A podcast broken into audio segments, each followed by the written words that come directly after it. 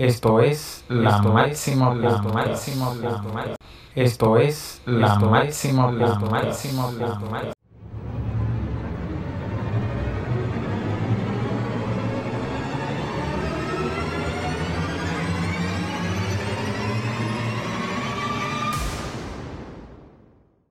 Bienvenidos amigos a un episodio más de tu programa La Máxima Podcast. Hoy trataremos el tema cuidado paliativo y para eso hemos invitado al doctor Julián Rodríguez, quien es especialista en cuidado paliativo. Es un placer. Un placer, Máximo. ¿Cómo se siente en el día de hoy, doctor? Me siento excelente, gracias a Dios, me siento muy bien. Y que trataremos un tema que para aquí en República Dominicana sería algo novedoso y que la gente necesita mucho. Posiblemente, posiblemente eh, haya personas que puedan conocer los cuidados paliativos, pero no le han dado la suma importancia a estos cuidados que realmente merecen cada paciente. Y es, eh, por eso yo digo que no es permitido que se le diga a un paciente ya no hay nada que hacer cuando realmente hay muchas cosas que hacer hasta el último momento de la vida. Y que vamos a hacer eso hoy, vamos a, a tratar de disipar algunas dudas que generalmente la persona tiene sobre los cuidados paliativos. Vamos a empezar preguntándole, doctor, ¿qué son los cuidados paliativos? Mira, los cuidados paliativos son cuidados especiales que se le da a los pacientes que tienen enfermedad avanzada, progresiva, incurable, en el cual se alivia el sufrimiento del paciente, manejando el control de signos y síntomas que presente por su enfermedad, eh, el apoyo psicológico, el apoyo social, el apoyo espiritual y también el entorno, o sea, sus familiares. Y doctor, ¿quién brinda cuidado paliativo? Los cuidados paliativos lo puede brindar aquel, aquel médico especialista que pueda tener una capacitación en cuidado paliativo, la puede formar, ya sea un oncólogo que tenga una subespecialidad o un posgrado en cuidado paliativo, un médico internista o simplemente un médico en general que se haya formado directamente en cuidado apelativo, o sea, hay un programa de un equipo multidisciplinar que puede brindarte cuidado apelativo. Escuchando eso, ya tenemos el profesional que va a brindar el cuidado paliativo. Entonces, ¿cuándo se brindan los cuidados paliativos? Los cuidados paliativos se pueden brindar desde el momento de diagnóstico, continuando el tratamiento curativo, después cuando ya no hay tratamiento curativo, pasa a un tratamiento eh, paliativo hasta el final de su vida, hasta el final de la vida del paciente. O sea, de momento diagnóstico, durante el tratamiento, el seguimiento, hasta el último momento de su vida. Y las personas tienen dudas respecto a que muchas veces cuando escuchan la palabra cuidado paliativo creen que hablamos de desesperanza o desahucio. Entonces, ¿cuál es la diferencia entre cuidados paliativos y atención para pacientes terminales? Mira, los cuidados paliativos, como bien te decía, se brinda de momento diagnóstico hasta el último respirar del paciente. Pero la atención a pacientes terminales es aquella atención o aquel cuidado en que nosotros buscamos el mayor confort rápidamente del paciente porque tiene un pronóstico de vida menor a seis meses. Entonces nosotros tratamos de buscar el, el máximo confort lo más rápido que pueda porque ya es un paciente que, que ya se considera una sobrevida menor a seis meses. Y ya tenemos entonces al paciente que se le va a dar cuidado paliativo, doctor. ¿Qué cosas incluyen los cuidados paliativos? Mira, los cuidados paliativos eh, incluyen el manejo de control de signos y síntomas. Por ejemplo, la diarrea, los vómitos, el estreñimiento, eh, malestar general, la dificultad para respirar, incluye también el apoyo psicológico. Cabe destacar que el dolor no solamente tiene que ser algo físico, también hay dolores emocionales. La parte psicológica es muy importante en este tipo de pacientes porque la zona de confort de esa paciente, como vivía, como solía vivir antes de la enfermedad, pues cuando, bueno, cuando ya tiene la enfermedad se ve afectada y eso le trabaja psicológicamente muy fuerte al paciente que me puede acelerar que el paciente eh, pueda morir. También la parte nutricional se trabaja porque estamos claros que los pacientes pues me pueden perder peso por, las, por la enfermedad, eh, me puede tener un equilibrio eh, electrolítico, o sea, la nutrición muy importante, la parte social también, porque hay que evitar el aislamiento social, porque esa persona está enferma, los familiares ya no quieren saber de ese paciente o desean que ya se muera porque está haciendo una carga para los familiares. Una de las cosas que quiero mencionar es, muchas veces le pregunto a mis pacientes, ¿qué te preocupa? Y la mayoría de ellos me dicen, es ser una carga para mis familiares, es ser una carga para mis hijos. Entonces, comienzan a llorar. Y bueno, eso es, algo que hay que decirle a ellos, que todo va a estar bien, que su familia, que su familia está ahí para ayudarlo, para buscar la optimización de, de él mismo. Y también brindamos el apoyo espiritual porque cuando hablamos de apoyo espiritual no quiero que se entienda de religión, sino la espiritualidad va más allá que una religión. Es algo, darle, darle algo al paciente en qué creer.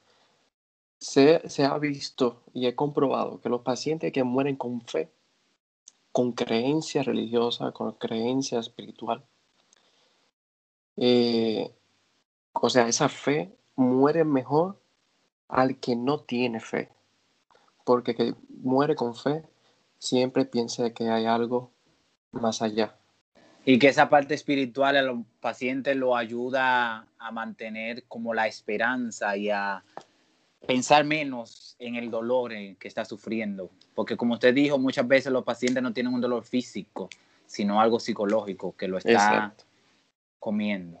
Entonces, doctor, ¿cuánto tiempo se puede vivir con cuidados paliativos? Bueno, Máximo, eh, no hay un tiempo eh, definido. Por ejemplo, existían unidades antes que se llamaban de corta estancia, media estancia y larga estancia, pero ya eso no se usa porque, bueno, un paciente, yo puedo ah, usar escala que me, me digan un pronóstico de vida de un paciente, pero bueno, yo no soy quien para decirle a un paciente, mira, te queda dos meses de vida y viene resulta que pasa cuatro, cinco, seis meses todavía el paciente está vivo. Entonces, para brindar el cuidado apelativo, eh, no, o sea, lo más recomendable es, bueno, te voy a poner, imagínate tres, tres círculos, uno cruzado con el otro como si fuera la, la marca del Audi, vamos, a ponerlo así. El primer escalón, el de arriba, ese son los tratamientos curativos. El de medio ese tratamiento paliativo. Pero entre el tratamiento curativo el tratamiento paliativo, entonces yo lo que ayudo como soporte. ¿Qué quiero decir con esto? Por ejemplo, si un paciente tiene un cáncer, quien lo trata es el oncólogo. Yo no le quito, yo no le, el cuidado paliativo no suele quitarle paciente a nadie.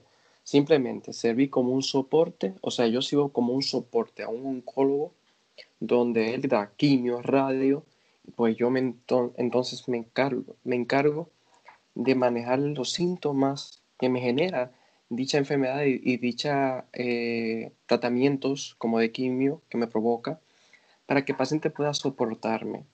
Y ya eh, como de palativo a cuidados eh, terminales, entonces un, el control de síntomas hasta que el paciente me fallezca. Por eso que no hay un tiempo definido no un tiempo definido, pero desde, el momento que te diagnosticaron una enfermedad que puede ser amenazante para tu vida, entonces es recomendable que juntamente con el tratamiento curativo recibas tratamiento paliativo.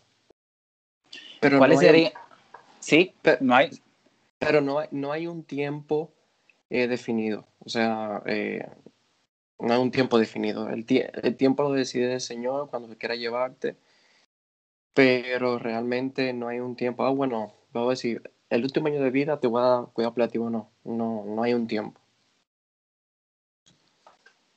Entonces, doctor, escuchando eso, ¿cuáles serían las recomendaciones para los pacientes que necesitan cuidado paliativo o que están recibiendo? Y para los familiares en la búsqueda de una persona que le provea cuidado paliativo a un, a un paciente.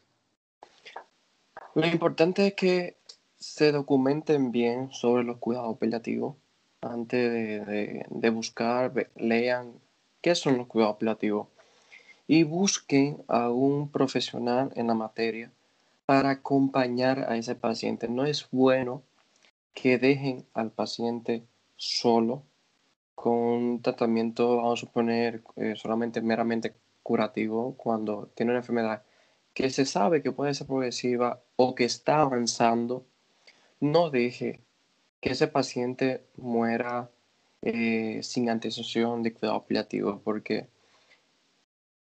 recuerda que los cuidados paliativos no solamente vamos a trabajar el dolor o los síntomas, sino, o sea, eh, vamos a tratar de paciente integral, tanto el espiritual hasta los mismos familiares, nosotros vamos a ayudar. Por eso es que es importante y recomiendo, no permitan un no de respuesta o ya no hay nada que hacer. Busquen ayuda porque realmente se puede vivir bien hasta el último momento de la vida.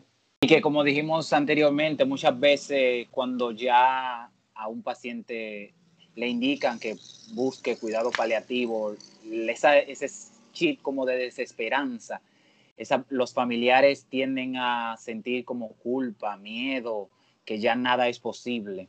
Entonces se sienten frustrados ante esa decisión y muchas veces esa frustración le nubla como el juicio y no le proveen eso que necesita a su familia. Exacto. Entonces, eh, ¿qué pasa? Hay un descontrol total. El paciente, mira, te voy a contar, sé que, bueno, ya voy, vamos a finalizar, no sé, pero te voy a, te voy a contar una breve anécdota que pasó acá. Eh, bueno, sucede que cuando estaba formándome en el Hospital Otto allá en España, Valencia, ingresó una señora que tenía ya una enfermedad terminal y cuando llegó, lo que quería era que le aplicaran la eutanasia. Bueno, aquí en España se va a, comenzar a, aceptar la eutanasia a partir de la semana que viene, justamente el 25, creo que se aprueba, el 25 de junio. Pero bueno, ella pidió eutanasia le dijimos, primera, primero vamos, déjanos tratarte como cuidado paliativo y vamos a ver cómo marcha todo. ¿Bien? Bueno, pues ya aceptó. Y comenzamos a darle cuidado paliativo a esa señora. Le buscamos los hijos, la vinieron a visitar de otros países. Y créeme, a la semana ella no había mencionado para nada la eutanasia pero tuvimos el atrevimiento de decirle a ella, eh, ¿deseas todavía lo que comentaste cuando ingresaste, que te, que te aplicáramos la eutanasia o que querías la eutanasia? Y ella dijo, no, ya no, ¿para qué? ¿Por qué quiero decir esto? Porque cuando aliviamos el sufrimiento del paciente, el paciente lo que quiere es vivir, nadie quiere morirse, ¿entiendes? Entonces, por eso es que es importante eh, aliviar todo sufrimiento. Yo tengo miedo a sufrir. Todo el mundo tenemos miedo a sufrir. Pero todos tenemos derecho a, los cuidados paliativos. Todo el mundo tiene derecho a los cuidados paliativos. Por ende, invito a que no dejamos, no dejemos a un paciente morir solo, sino que busquemos ayuda de un profesional que se encargue de nuestro paciente, que también se encargue de nosotros como familiares para que haya un buen manejo de él hasta el último momento de su vida.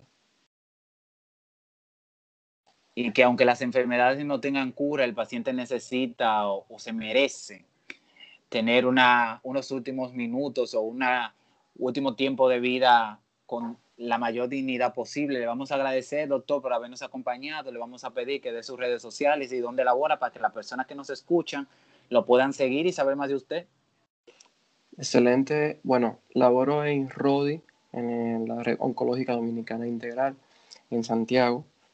También laboro en la clínica Doctor Estrella en Villa González y en la clínica eh, Ensayo de Oncología Especialidades en Mao. Brindo mi consulta en RODI de 8 y media a 12, de lunes a viernes, por cita previa. Martes y jueves en la clínica Doctor Estrella el martes en la tarde o miércoles de la tarde o viernes en Oncología en MAO. Todo por cita previa, viendo mi consulta, me pueden contactar al 829-275-6685 y en Instagram me pueden encontrar como arroba dr.julián. Gracias, doctor, y hasta otro episodio. Cuídate, Máximo, un placer. Esto es la máximo, la máximo, la máximo.